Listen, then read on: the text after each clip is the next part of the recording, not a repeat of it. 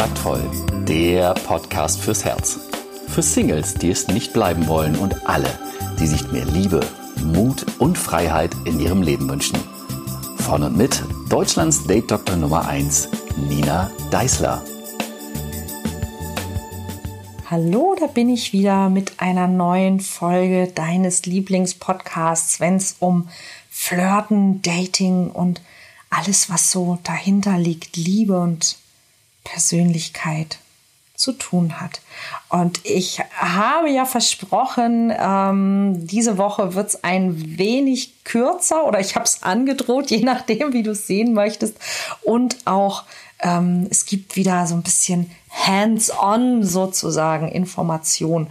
Und äh, jemand hat mir geschrieben, dass diese Sache mit den Dingen beim ersten Date, also worauf sollte man achten beim Verhalten beim ersten Date und dieses Thema erster Eindruck, dass das ganz spannend ist, ob ich darüber nicht noch was machen könnte.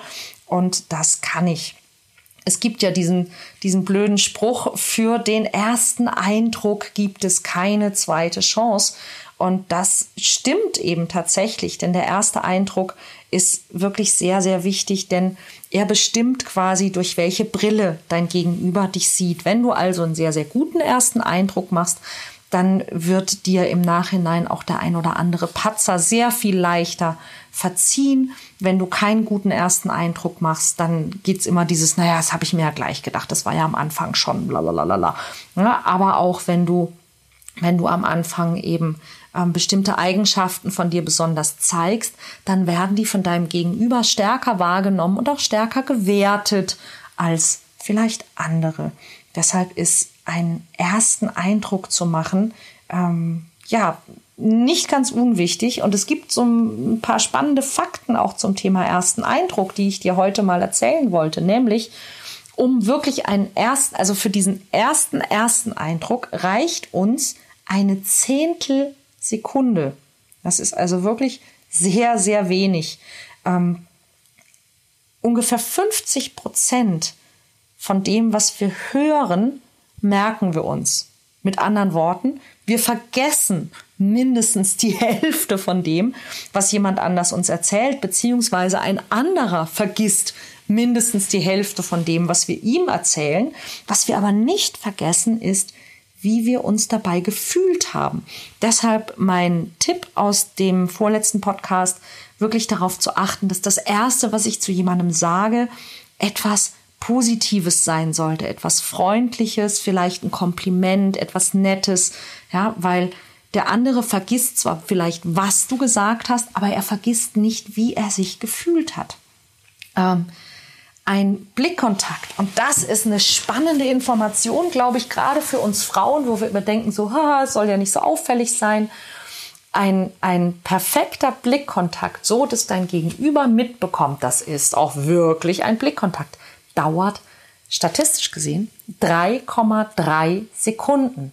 Zähl mal. 21, 22, 23. So lange solltest du jemanden anschauen, damit der andere merkt, oh, da guckt mich jemand wirklich an, da scheint sich jemand für mich zu interessieren. 3,3 Sekunden. Das kommt meistens den Männern relativ kurz vor und den Frauen ewig. 93 Prozent dessen, wie du auf jemanden wirkst, kommt nicht von dem, was du sagst ja, sondern wie du wirkst, wie du aussiehst, wie du riechst, wie deine Mimik, deine Gestik ist, wie deine Stimme ist.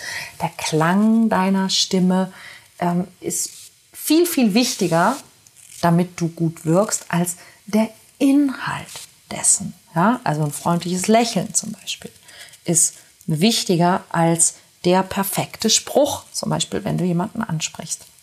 Spannend ist auch, wohin Menschen schauen, wenn sie jemanden zum ersten Mal sehen. Und es gibt viele Menschen, die sagen, nein, ist bei mir ganz anders. Es ist immer eine Statistik. Das heißt, es gibt tatsächlich Menschen, bei denen kann das anders sein. Aber tendenziell gesehen schauen tatsächlich Frauen zuerst aufs Gesicht, relativ lange sogar, und dann auf den Körper. Männer machen es genau umgekehrt. Männer schauen erst auf den Körper und dann aufs Gesicht. Wir machen das übrigens nicht bewusst. Das ist komplett unbewusst. Es fällt uns nicht einmal auf, dass wir das tun, aber wir tun's. Ja? Frauen schauen in der Regel grundsätzlich kürzer als Männer, dafür aber öfter. Und sie erkennen Signale auch schneller als Männer. Ja? Männer schauen deutlich länger und sie brauchen auch länger, um Signale zu erkennen. Und das ist nicht gut oder schlecht. Es ist eben einfach so. Wenn wir Menschen kennenlernen, dann schauen wir in der Regel beim Kennenlernen zu 75 Prozent auf die Augen und zu 22 Prozent auf den Mund. Und auch da, ich kann es wirklich nicht oft genug sagen, ja, pflegt eure Lippen.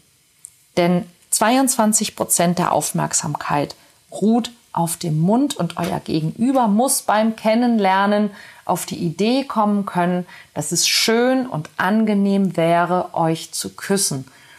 Ich will keine Schleichwerbung machen, aber es gibt ein paar sehr, sehr gute Produkte, die man auch in jeder Drogerie bekommt. Eins davon zum Beispiel ist so ein gelbes Tübchen mit einem roten Deckel und einer roten Schrift drauf. Das ist, was ich benutze. Das finde ich sehr, sehr gut, sehr, sehr hilfreich, auch im Winter, wenn man mal irgendwie so ein bisschen spröde Mundwinkel bekommt. Ähm, dagegen kann man etwas tun und du solltest unbedingt auch was dagegen tun. Ja? Der absolute Repeller, also der, der Abstandhalter, ähm, der dafür sorgt, dass Menschen dich höchstens nett finden, aber dir nicht näher kommen wollen, kann, können deine Lippen sein. Pflege deine Lippen, sorge dafür, dass man sie küssen möchte.